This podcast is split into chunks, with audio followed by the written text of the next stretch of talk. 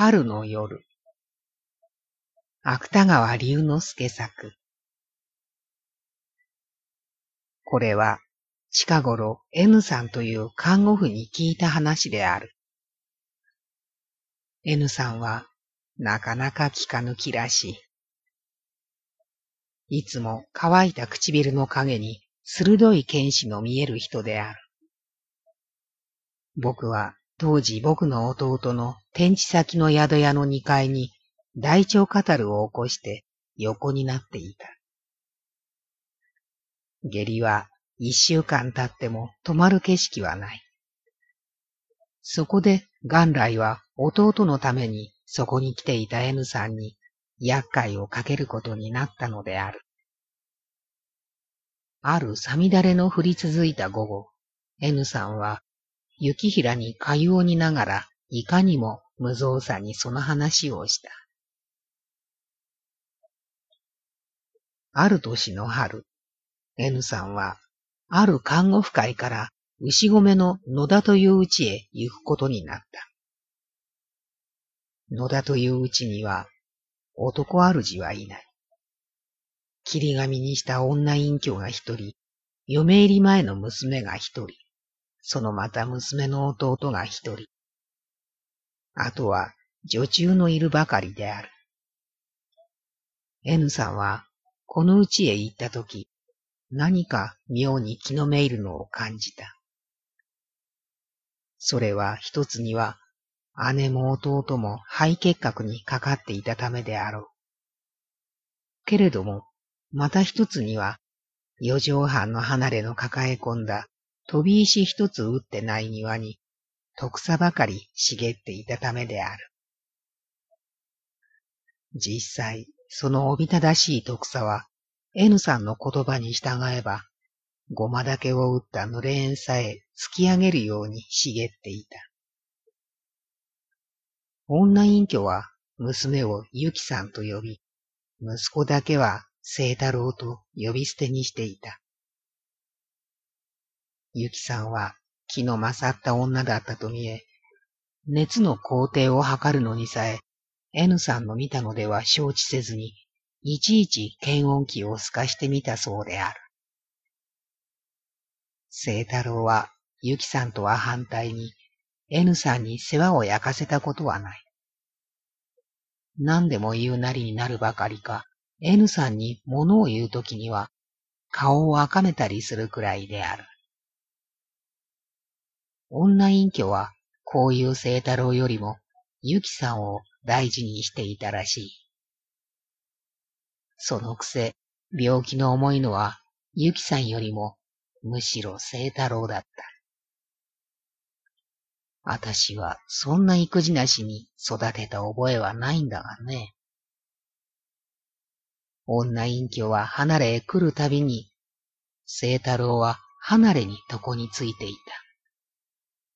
いつもつけつけと口小言を言った。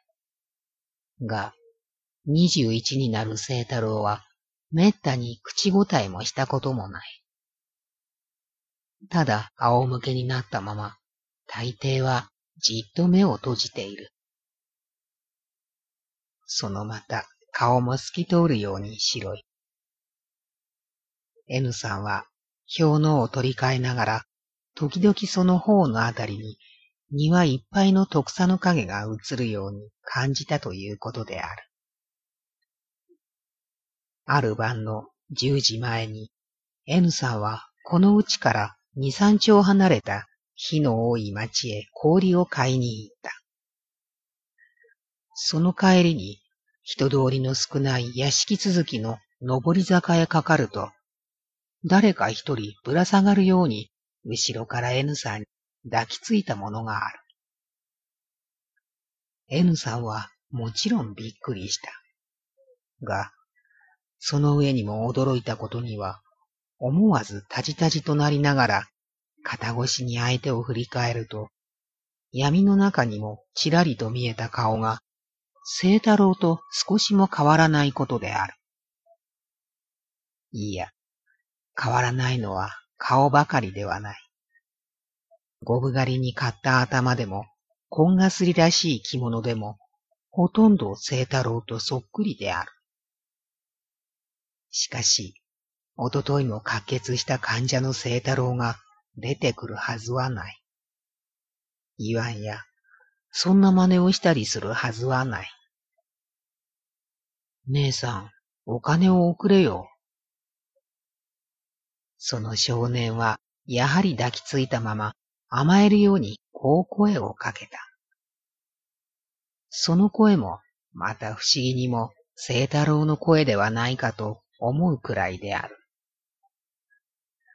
気丈な N さんは、左の手にしっかり相手の手を押さえながら、何です、失礼な。私はこの屋敷のものですから、そんなことをおしなさると、門番のじいやさんを呼びますよ、と言った。けれども、相手は相変わらず、お金を送れようを繰り返している。N さんは、じりじり引き戻されながら、もう一度この少年を振り返った。今度もまた、相手の目鼻立ちは、確かに、はにかみ屋の清太郎である。N さんは、急に不気味になり、押さえていた手を緩めずに、できるだけ大きい声を出した。じいやさん、来てください。相手は N さんの声と一緒に押さえられていた手を振りもぎろうとした。同時にまた N さんも左の手を離した。それから相手がよろよろする間に一生懸命に走り出した。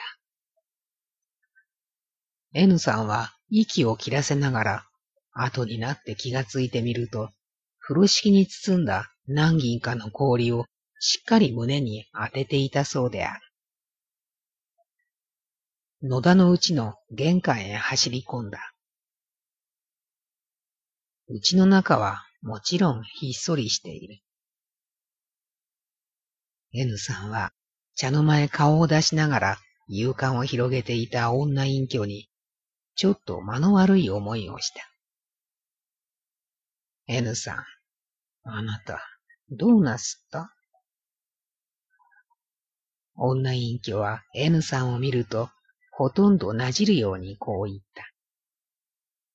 それは何もけたたましい足音に驚いたためばかりではない。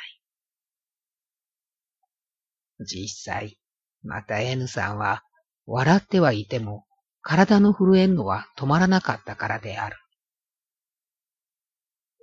いえ、今そこの坂へ来ると、いたずらをした人があったものですから。あなたに？ええ。後ろからかじりついて、姉さん、お金を送れよって言って。ああ、そういえばこの界隈には、小堀とかいう不良少年があってね。すると次の間から声をかけたのは、やはり床についているゆきさんである。しかも、それは N さんにはもちろん、女隠居にも意外だったらしい。妙に剣のある言葉だった。お母様、少し静かにしてちょうだい。N さんは、こういうゆきさんの言葉に、軽い反感というよりも、むしろ部別を感じながら、その機会に茶の間を立っていった。が、聖太郎に似た不良少年の顔は、未だに目の前に残っている。いや、不良少年の顔ではない。ただ、どこか輪郭のぼやけた聖太郎自身の顔である。五分ばかり経った後、N さんは、また濡れ縁を回り、離れへ氷のを運んでいった。聖太郎はそこにいないかもしれない。少なくとも死んでいるのではないか。そんな気も N さんにはしないではなかった。が、離れへ行ってみると、聖太郎は薄暗い伝統の下に静かに一人眠っている。顔もまた相変わらず透き通るように白い。ちょうど庭にいっぱいに伸びた徳草の影の映っているように。表のをお取り替えいたしましょう。N さんはこう言いかけながら後ろが気になってならなかった。僕はこの話の終わった時、N さんの顔を眺めたまま多少悪意のある言葉を出した。